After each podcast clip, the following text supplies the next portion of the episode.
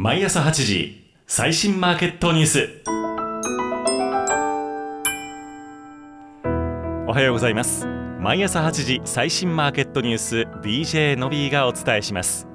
昨日の流れ各国の金融政策決定会合やアメリカの雇用統計などの重要イベントを控えましてポジション調整が出やすい相場。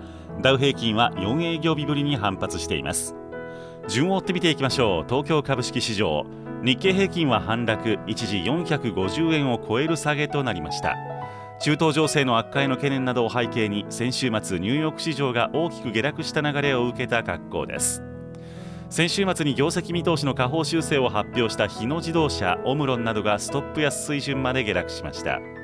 今日の日銀金融政策決定会合の結果発表を控えてポジションの解消が進んだことも下落圧力となっている模様です。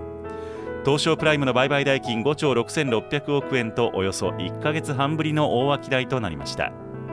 日経平均294円73銭高3万飛び696円96銭で取引を終えています。海外時間ダウ平均は4営業日売りに反発しました。今週予定されている FOMC やアメリカの雇用統計などを前にショートポジションを手締まう動きが出やすかったことに加え先週までの大幅下落から安値を拾う動きも活発となりました。中東情勢の悪化懸念は引き続き強く意識されているものの原油先物市場は下落するなどアメリカ企業の収益を圧迫する要因への懸念が和らいだことも支えとなっています。ダウ平均511ドル37セント高3万2928ドル96セントで取引を終えました。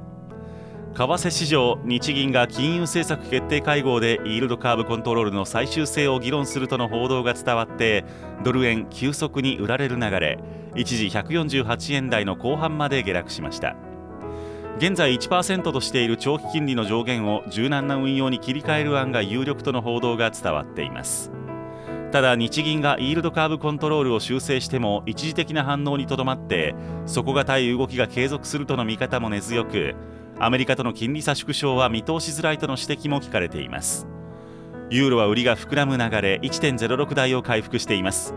ドイツの消費者物価指数が2021年6月以来の低い伸びとなったことから ECB の利上げはすでに終了しているとの見方が強まっています。本日朝方ドル円は149円の10付近ユーロは1.0610付近日経平均先物3万飛び570円付近での推移となっています。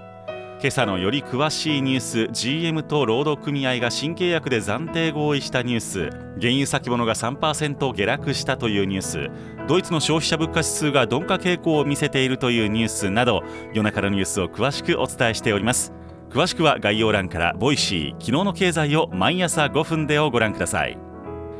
10月末ハロウィンです。今日も元気にいってらっしゃい。